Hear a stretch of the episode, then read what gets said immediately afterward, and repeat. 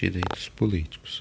A inelegibilidade absoluta só pode ser estabelecida pela Constituição. A Constituição veda a cassação de direitos políticos, em qualquer hipótese. É inviolável o sigilo nas correspondências das comunicações telegráficas, de dados e das comunicações telefônicas, salvo no último caso, por ordem judicial na forma que a lei estabelecer para fins de investigação criminal ou instrução processual penal. No bojo dos direitos fundamentais, contemplados na Constituição Federal de 1988, é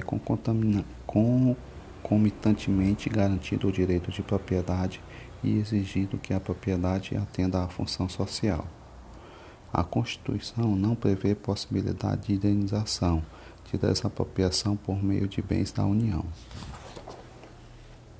A garantia do direito de herança se afigura como direito e garantia fundamental.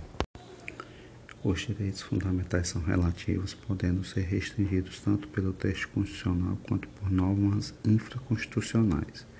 Os tratados internacionais de direitos humanos, quando aprovados em casa do Congresso Nacional em dois turnos, por três quintos dos votos dos respectivos membros, serão equivalentes às emendas constitucionais.